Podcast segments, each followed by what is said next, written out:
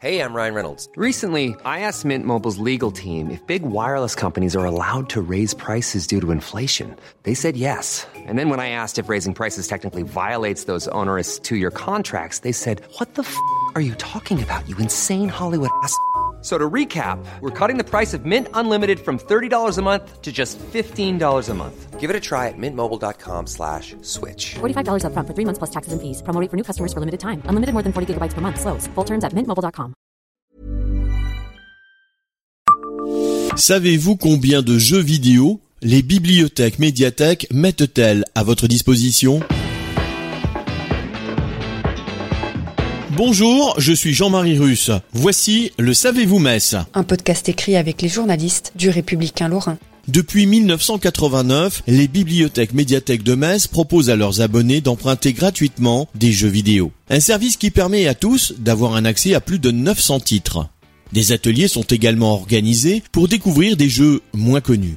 Comme les livres, les jeux vidéo font partie du patrimoine culturel. À Metz, il est possible d'en emprunter gratuitement dans le réseau des bibliothèques médiathèques. 900 titres sont actuellement disponibles. Les plus populaires existent en plusieurs exemplaires. On retrouve des jeux pour PC et Mac, PlayStation 3 et 4, Xbox 360 et One, ainsi que pour la Wii et la Nintendo Switch. Les bibliothèques de Metz sont pionnières dans le domaine. Le service a été mis en place en 1989 sous l'impulsion du maire de l'époque, Jean-Marie Roche. On proposait alors des jeux sur Amiga ou Atari, indique Francis Hector, responsable numérique au sein des médiathèques. Les jeux familiaux de la Switch, il vaut mieux les réserver en ligne car ils sont très demandés, conseille Lucas Kozak, animateur numérique. Pas étonnant quand on sait que des jeux comme Mario Party ou Super Smash Bros se sont vendus à des millions d'exemplaires. Tous les jeux ne sont pas récents, mais le renouvellement est régulier. On a encore une commande d'une vingtaine de jeux qui va arriver. En cette période de fin d'année, il y a beaucoup de nouveautés, déclare Francis Hector. Pour les jeux sur PS5 et les Xbox Series, il faudra attendre 2022. Tous les mercredis après-midi, les animateurs organisent des sessions avec des jeux indépendants. Dans les médiathèques du Sablon, l'Agora, Verlaine ou Jean Massé, les parents viennent avec leurs enfants. Notre objectif est de ne pas être que le réceptacle des demandes. On leur propose de jouer à des jeux indépendants ou narratifs comme Road 96 ou Life is Strange, indique Lucas Kozak. Cela permet aussi à l'organisme de créer du lien social. Pour le grand public, le jeu vidéo, c'est quelqu'un qui est seul devant sa console. On a envie de montrer que cela permet de rencontrer des gens et de discuter. Il y a même des adolescents qui viennent au départ pour les jeux et qui parfois ressortent avec un livre.